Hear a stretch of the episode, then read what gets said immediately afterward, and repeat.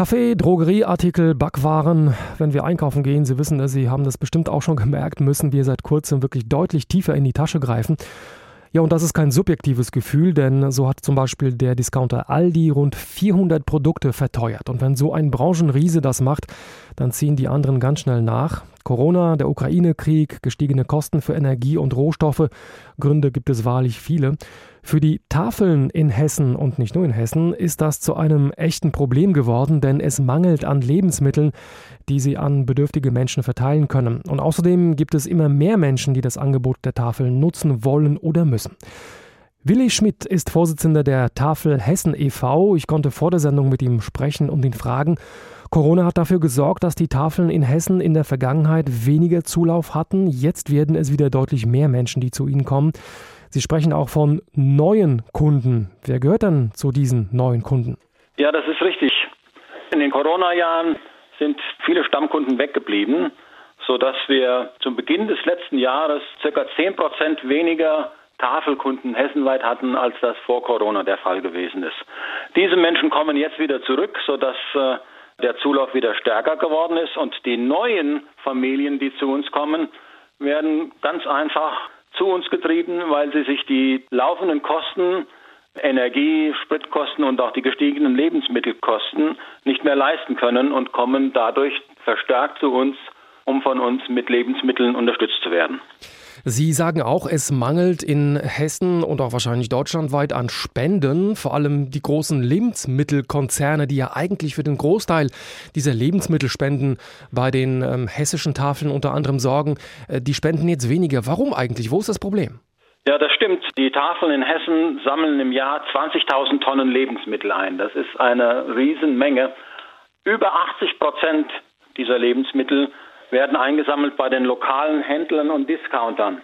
Diese Unternehmen haben besser geplant, es bleibt weniger übrig und aus wirtschaftlichen Gründen sehen sich viele dieser Unternehmen auch noch gezwungen, Lebensmittel, die am Ende des Geschäftstages äh, noch übrig sind, zu äh, Sonderangebotspreisen zu verkaufen. Dadurch bleibt natürlich weniger übrig, was die Tafeln dann anschließend abholen können. Wie könnte denn da aus Ihrer Sicht eine Lösung aussehen? Auf der einen Seite ist es ja richtig, Lebensmittelverschwendung wollen wir ja vermeiden. Und egal in welcher Reihenfolge der Kette die Verschwendung vermieden wird, ist das eine gute Sache. Uns könnte geholfen werden, wenn es dort auch staatliche Regelungen geben könnte, wie eine ordnungsgemäße Weitergabe von nicht verkaufbaren Lebensmitteln geregelt werden könnte. Zu diesem Zweck sind wir auf Bundesebene auch mit dem äh, Landwirtschaftsministerium schon im Gespräch. Ähnlich wie das schon in Frankreich, Italien oder auch in äh, Tschechien gemacht wird. Welche Rolle spielt die äh, gesamte Situation, die Lage in und um die Ukraine jetzt für die Tafeln? Das ist der dritte Punkt, der uns herausfordert. Neben den Rückkehrern und den neuen Kunden, die sich die Lebensmittel nicht mehr leisten können, kommen jetzt auch die ersten Geflüchteten bei uns an.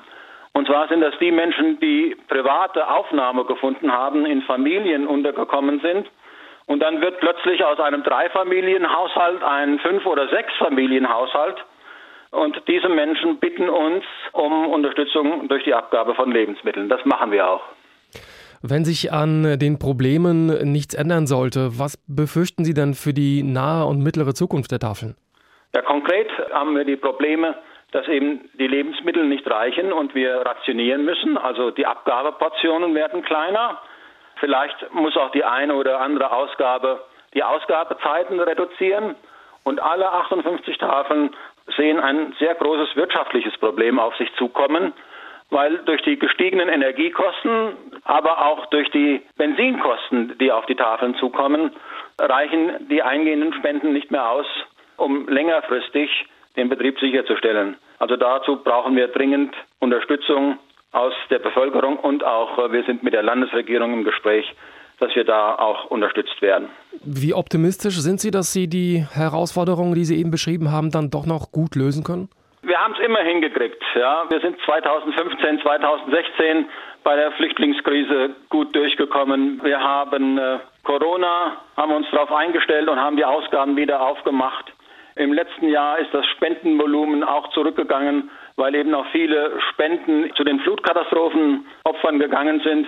Jetzt haben wir Ukraine. Wir sind eine, ich hätte jetzt fast gesagt, eine verschworene Gemeinschaft. 60.000 ehrenamtliche Leute in Deutschland, 5.000 in Hessen, die sich wirklich mit Herzblut dieser Aufgabe widmen und wir kriegen das irgendwie hin. Sagt Willi Schmidt, Vorsitzender der Tafel Hessen e.V. Wir haben gesprochen über die derzeitigen Probleme dieser Organisation, die bedürftige Menschen mit Lebensmitteln versorgt und wie man diese lösen könnte.